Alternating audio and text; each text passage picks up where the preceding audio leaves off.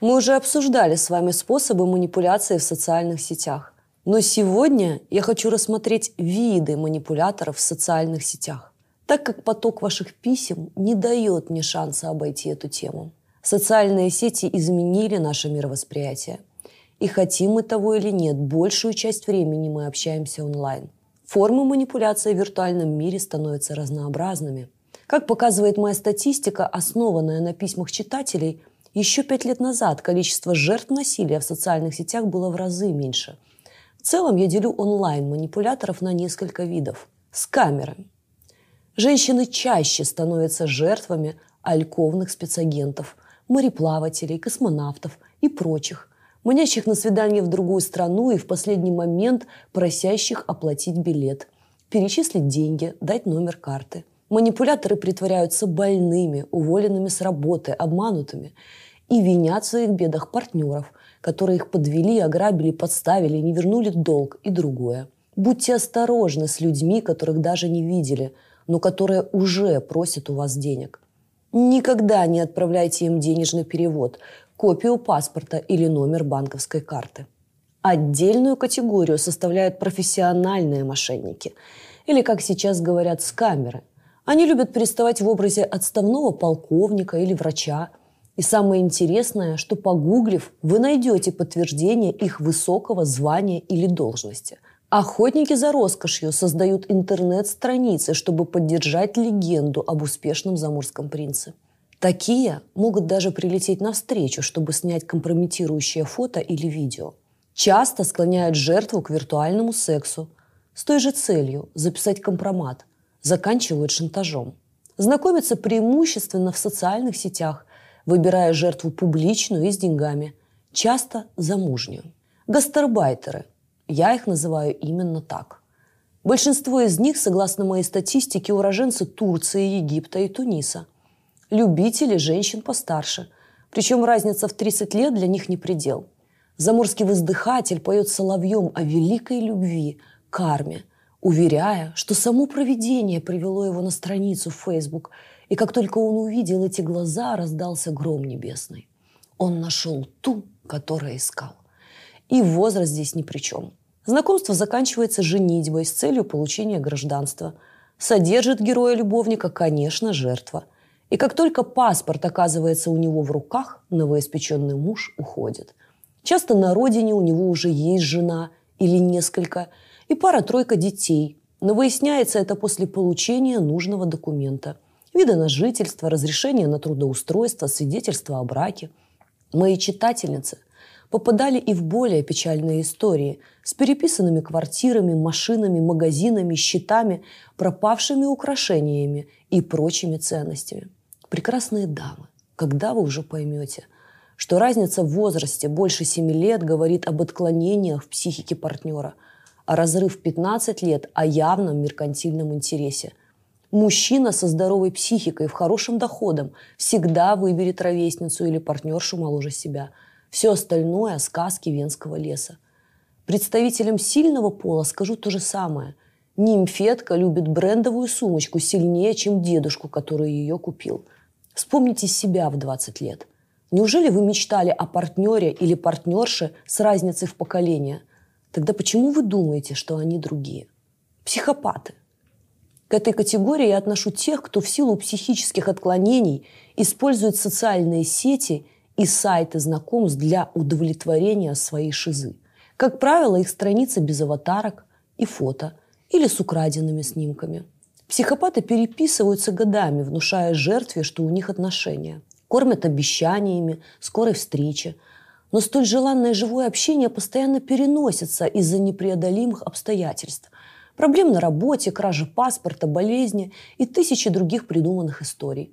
Часто героями интернет-романа оказываются лица из мест не столь отдаленных. Пациенты психиатрических клиник, женатые и замужние, а также кто выдают себя за другого – Женщина притворяется мужчиной, мужчина – женщиной, дворник строит из себя бизнесмена, скованный узами брака свободного, атлетичный спортсмен оказывается лысеющим толстячком, а молодая нимфа – женщиной в возрасте. Кроме того, психопаты часто просят фото и видео обнаженной натуры, склоняют к виртуальному сексу, во время которого в кадр попадает только жертва, и, насобирав папку компромата, прибегают к шантажу или глумятся с сокамерниками и соседями по палате.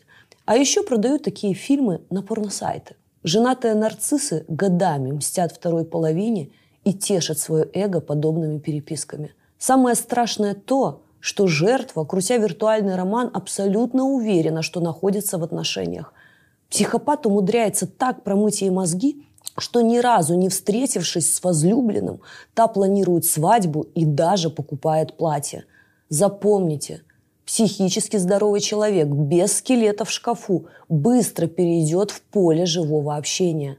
Созвонится, покажет лицо, а главное встретиться с вами. Если же за неделю незнакомец не представился, можете смело отправлять его в бан. Отношения – это всегда живое общение – и невозможно быть с кем-то в паре, если вы никогда не чувствовали его запаха. Не пересылайте интимные фото незнакомым людям. Я бы и знакомым не советовала. Что касается виртуальных сексуальных игр, они часто становятся инструментом шантажа. Поэтому, если уж соглашаетесь на эксперимент, позаботьтесь хотя бы о том, чтобы ваше лицо не попало в кадр. Пикаперы. В целом пикап-технологии не подразумевают виртуального общения – но современные тенденции заставляют профессионалов так или иначе использовать этот способ коммуникации. Изучая пикап, я пришла к выводу, что его адептов в социальных сетях можно разделить на три возрастные группы. Первая – те, кто старше 35. Именно их взрастил Мистери. Эти ребята начинали тогда, когда интернет только развивался, а гуру на нашей территории еще не существовало.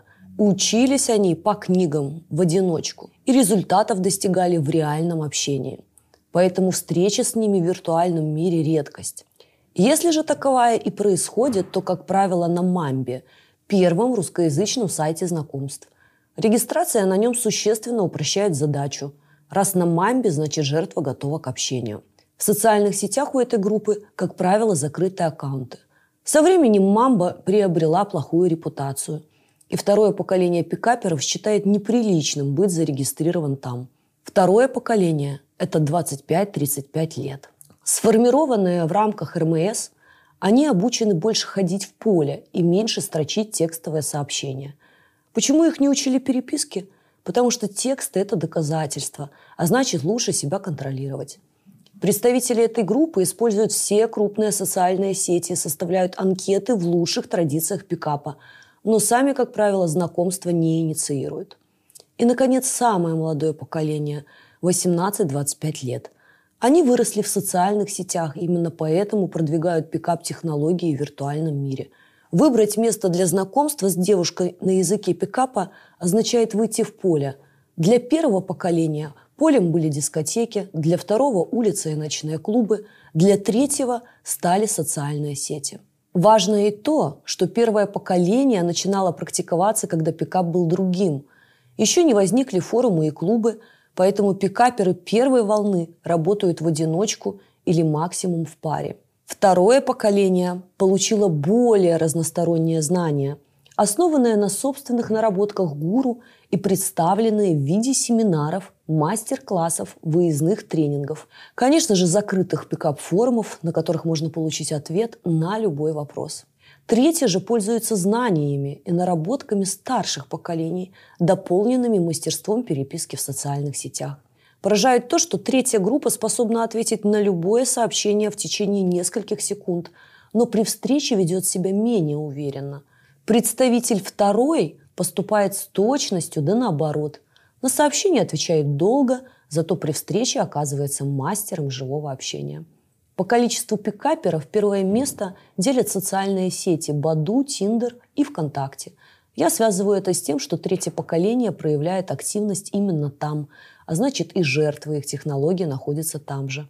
На втором месте, как ни странно, Инстаграм, и только на третьем – Фейсбук.